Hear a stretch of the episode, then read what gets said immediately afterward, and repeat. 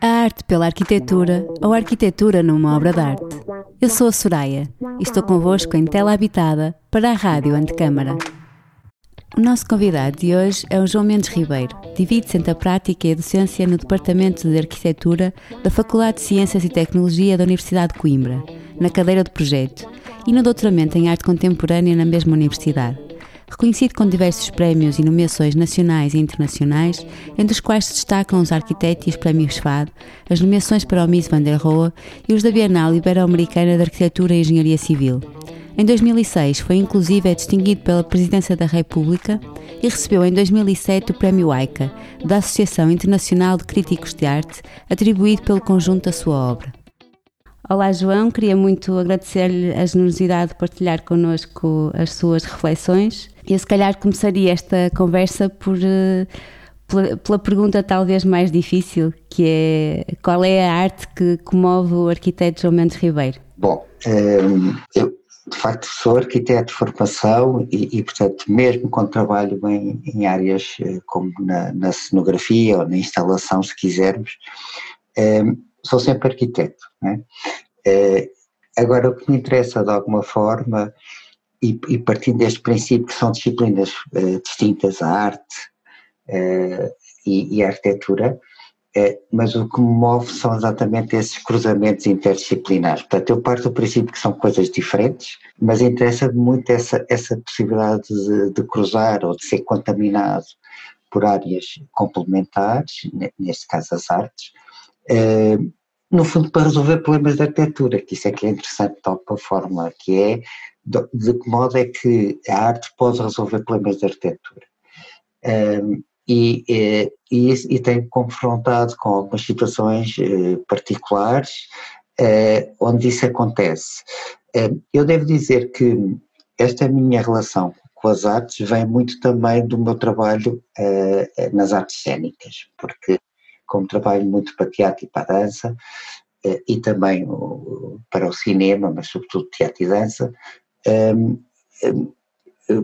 há um conjunto de referências eh, dos meus trabalhos eh, que vem muito das artes plásticas, nomeadamente da escultura, em particular da escultura. É? porque tem a ver com, com, com, a ideia de um objeto tridimensional e da possibilidade também de percorrer um objeto. É? e também não deixa de ser uh, importante referir que as referências são artistas que também trabalham temas da arquitetura. Portanto, há aqui um cruzamento uh, que me parece muitíssimo interessante.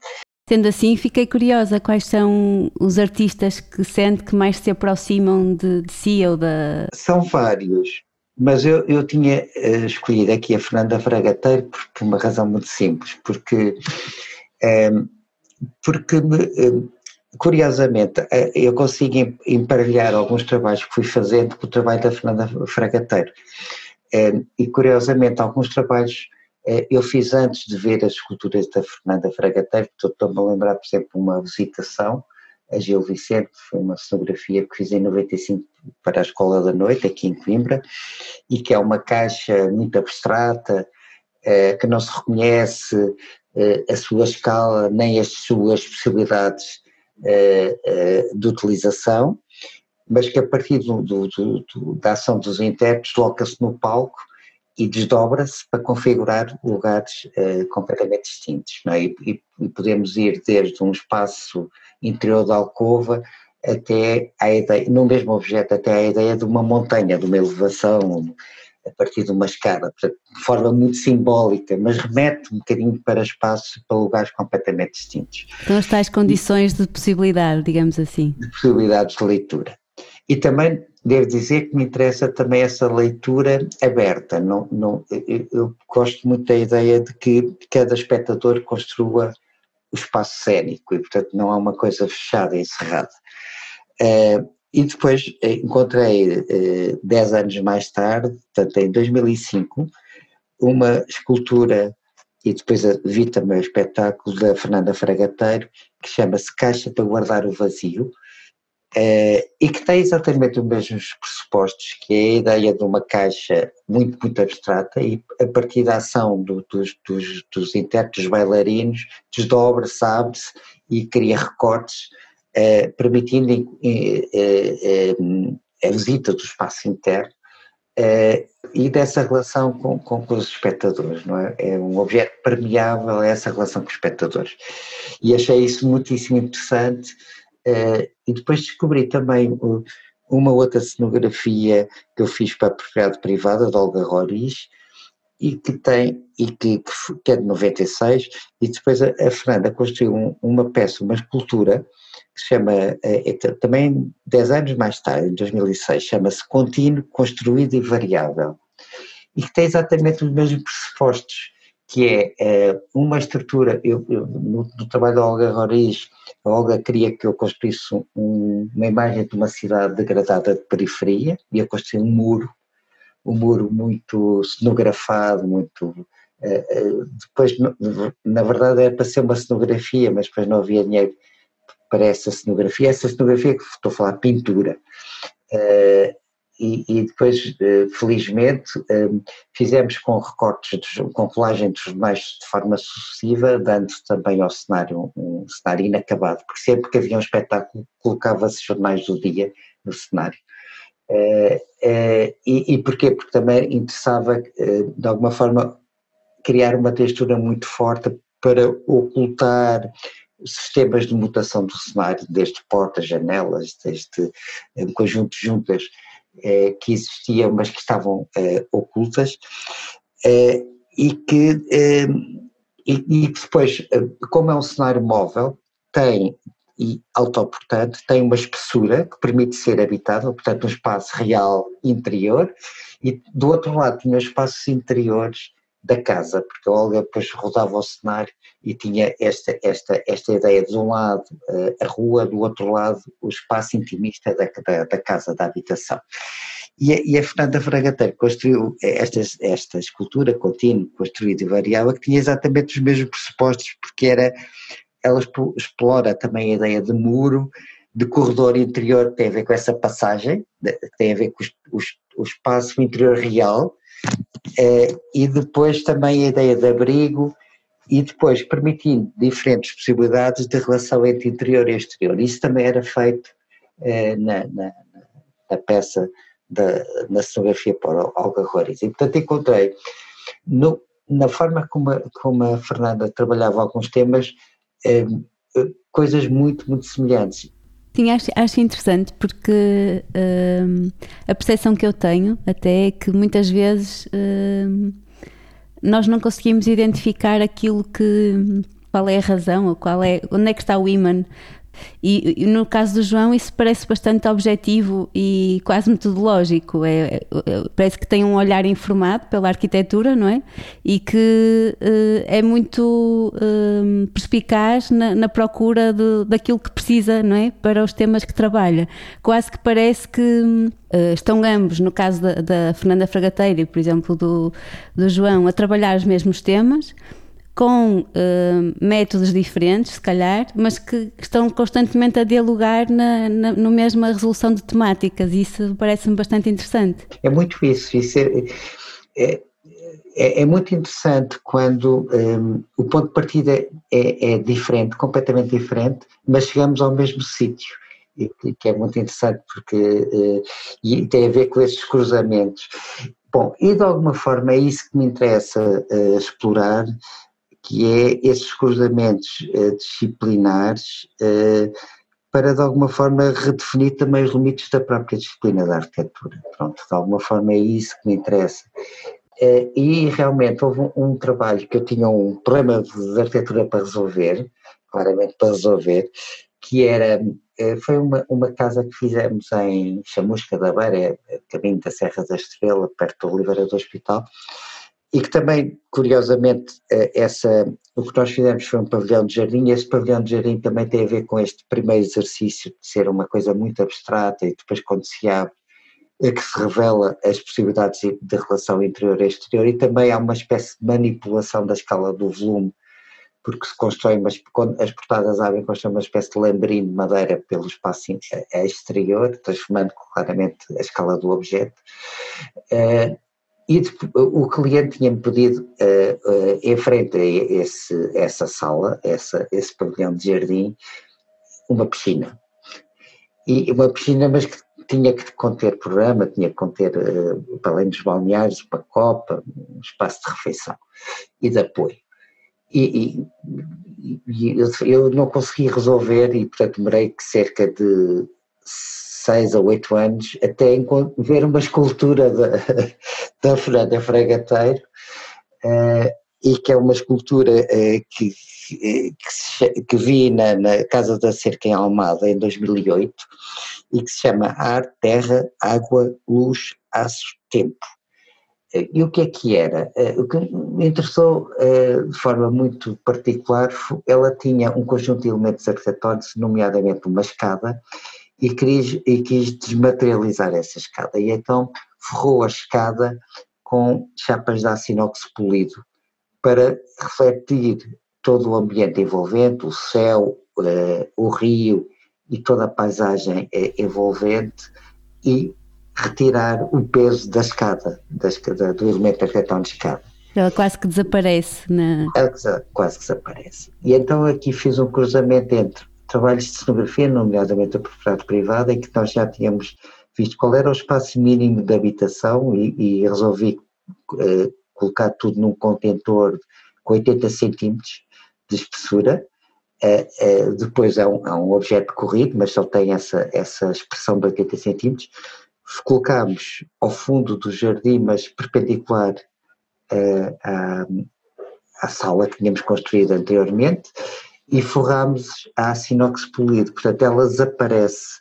E portanto é, é, aquilo que nós conseguimos a partir deste, deste, deste, desta ideia foi anular a própria arquitetura, portanto está lá é, aquilo que o cliente pediu, que é, é a piscina, a piscina construímos como se fosse um, um tanque pesado, telúrico, como se fosse um tanque de rega, não tem sinais de piscina, é como se fosse um tanque de rega feito em granito, é, e depois construímos este objeto muito leve, ligeiro, forrado a, a, a sinox. Portanto, de alguma forma, é, é, é, a minha relação com a arte tem a ver com isso que eu estudo, comecei por dizer, que é resolver problemas de arquitetura.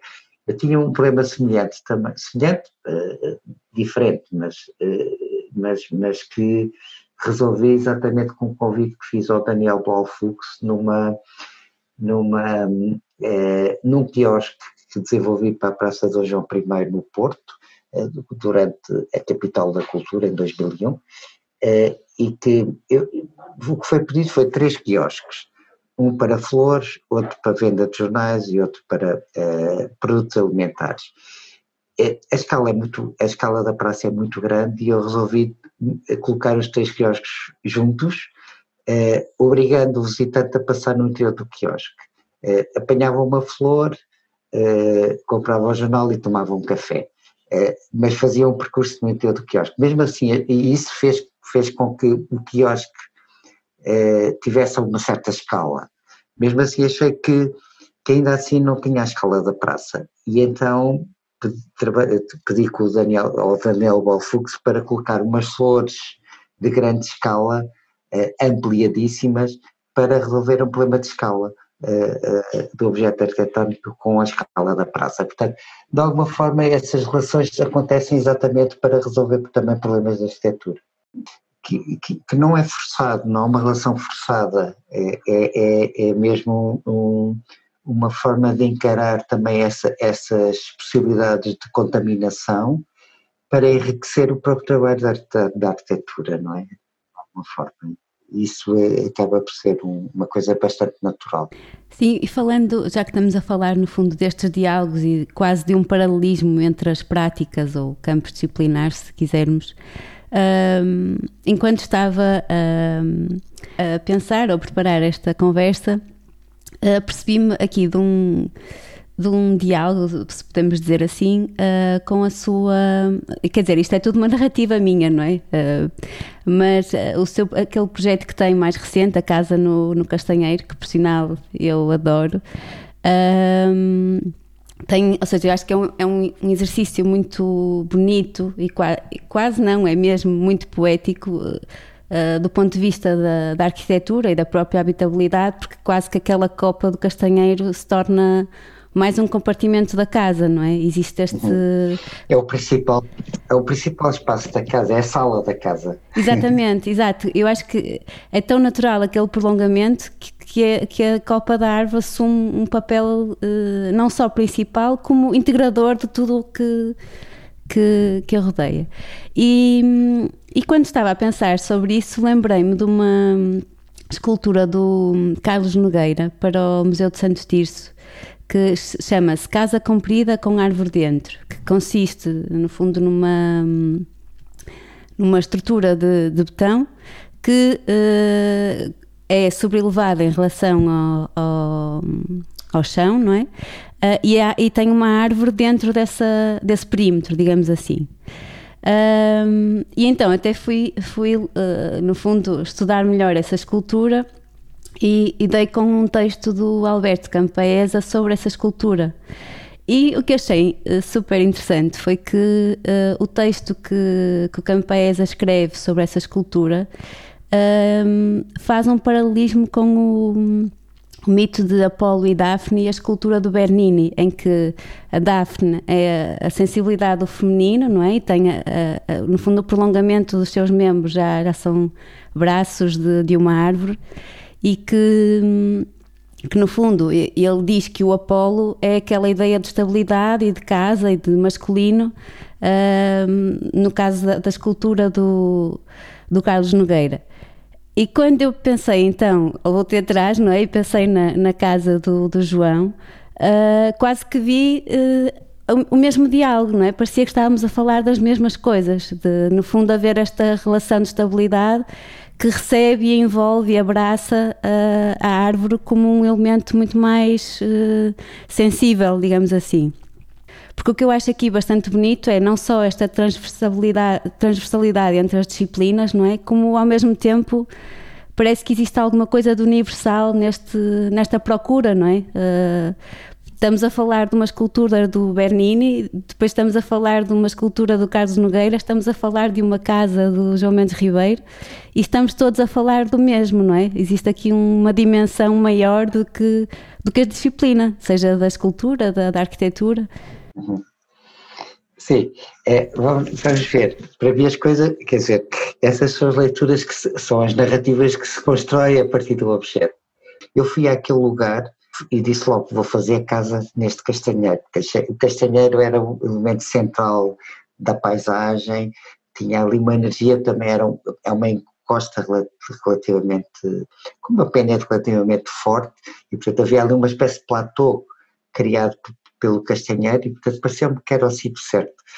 Uh, depois é verdade que eu, que eu pensei que pensei muito nas relações, lembrei muito do, do, do corpo da Pina Bausch e, e, e lembrei muito da, das suas coreografias e, e, do Café Muller. Aliás, sempre que apresento este projeto, ponho uma imagem da Pina Bausch a dançar exatamente no Café Muller, porque é um corpo eh, frágil, é, muito tensionado, é, mas de uma, de uma elegância é, tremenda, de uma de uma sensibilidade tremenda. E, portanto, é, é, sempre uma comparação que eu faço muito com, com, com o trabalho da Pina Boss, em particular no Café Mula, e do seu corpo, do seu próprio corpo. É, é, porque tem a ver muito com essa ideia de, de é, e depois junto também uma escultura do, do Pedro Carita Reis, é, agora não me lembro o nome da escultura, mas que é um, é um muro de tijolo em que deixa uh, no meio uma oliveira. Portanto, há ali uma espécie de tensão entre o elemento construído e o, e, o, e o, elemento vegetal, orgânico, não é? Porque se joga sempre um bocadinho aí. Do artificial essa, natural, é, sim. Do artificial natural e dessa tensão entre colocar um objeto construído associado a um objeto muito orgânico eu tive essa, essa, como queria uma relação muito próxima de encosto, né? É, tive muito essa sensação, que é uma coisa incrível, de, de que é, o castanheiro é, é, é mutante, não é? Mutante é, de, é diferente de, de, inverno para o verão. É muito diferente quando tem castanhas, porque os ramos descem mesmo, descem muito mesmo, e, e isso eu não tinha essa experiência. E é muito diferente quando há vento, porque os ramos movem-se uh, e, e, e, ganham diferentes posições. E, portanto, há ali um lado orgânico e vivo. E, portanto, esta, foi sempre esta tensão entre o elemento rígido, arquitetónico, construído, e este lado orgânico do, do, do castanheiro, e vive, vive muito essa tensão, não é? e por, por outro lado também da construção de uma espécie de objeto quebrado, eh, porque se quer abrigar debaixo do, do, do castanheiro, é? Eh, e portanto vive muito dessa, dessa tensão. Eu não conheço essa escultura do. Conheço o trabalho do Carlos, do, do, do Carlos Nogueira, mas não conheço, não estou a ver essa escultura. Eh, mas, mas, mas acho muito interessante essa analogia que, que, que, falou, porque me parece muito que é isso, muito essa ideia. Também é que a arquitetura é, é, prevalece sempre o feminino, se quisermos, o lado orgânico, porque a arquitetura foi-se cortando, é, foi-se adaptando é, em função do desenho do pensionário. Eu, tirei logo umas medidas quando fui lá e disse vou fazer aqui e vou fazer desta forma, desde desde o primeiro esquiço. É, mas depois uh, fomos lá novamente, fizemos uma espécie de maqueta também real para perceber, porque não se consegue levantar um castanheiro. E então, muitos dos cortes que foram feitos foram feitos no local, num processo de experimentação. É? Pronto. E nesse sentido, também uh, a própria arquitetura se sujeita uh, ao desenho do Castanheiro, de alguma forma, mas não deixando de colocar o abrigo, e, e, e uma das ideias foi não, não, não ter sala. A sala é a Copa do Castanheiro, e portanto, de alguma forma, privilegiar a ideia da, da Copa como o espaço central uh, uh, para, para habitar, não é? Sim, Sim, no, no caso agora, enquanto o João estava uh, a falar, eu estava até a pensar que quase existe aqui um, uma inversão no caso do projeto, não é? Porque o castanheiro se calhar até assume mais o lado masculino pela ideia sim, de proteção. De proteção, sim. sim. Mas por outro lado tem esse lado muito sensível e frágil e, de, e orgânico é, é, e mutante. É, isso, isso foi muito pensado no, no, no projeto como um tema fundamental.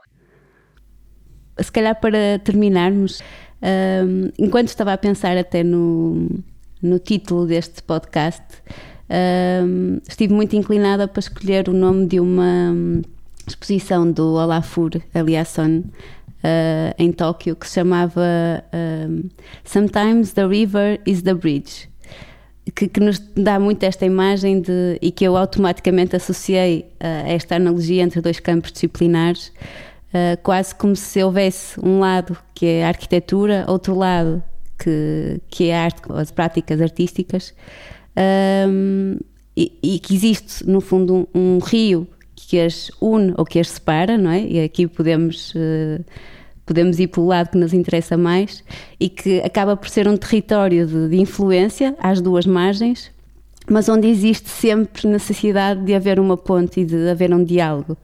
A arquitetura, enquanto prática disciplinar, vai procurar arquitetura ao outro lado da margem, assim como, até no caso da Fernanda Fragateira, isso é muito evidente, porque é uma, uma escultora que trabalha muito os temas da arquitetura, também ela vem muitas vezes a este lado da margem. Uh, uh, beber informação ou beber alguma, um, alguma inspiração, digamos assim.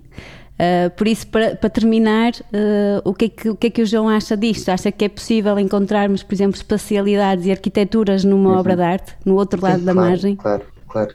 É, é, é sempre uma, uma visão diferente. Uh, os arquitetos, por exemplo, a questão espacial, a questão vivencial, são incontornáveis na arquitetura, não é? é? Numa obra de arte não é absolutamente essencial, é, mas, mas há ali a experiência, a experiência, é, há ali alguns temas que são particularmente interessantes na forma como podemos explorar exatamente no campo arquitetónico. E, e curiosamente, por exemplo, o trabalho com o Fernando da Fragateira, eu acho que chegamos a resultados próximos, mas podíamos não chegar a resultados próximos, podíamos ter coisas completamente distintas, mas, mas de alguma forma o que me interessa exatamente é essa, essa possibilidade de trazer, de deixar-me contaminar por outras disciplinas, não é? Eh, e de alguma forma isso, isso trazer uma ideia nova de arquitetura eh, ou, ou uma forma nova de, de, de comunicação. Eh, é isso que me interessa muito, de forma particular. Eu falo de artes várias, mas posso falar do, do, do, cinema, posso falar da literatura, posso ir buscar uh, outras, outras áreas. Um, mas, mas aquilo que me interessa uh, é, de alguma forma, uh, a, a, possibilidade de testar temas que, que, que vêm de outras disciplinas e que, confrontados com a própria disciplina da arquitetura, e, e, e, enriquece o trabalho e torna o, trabalho com, com, com, uma outra possibilidade de leitura e, e de, de, e, mesmo possibilidade de vivência eh, completamente distinta.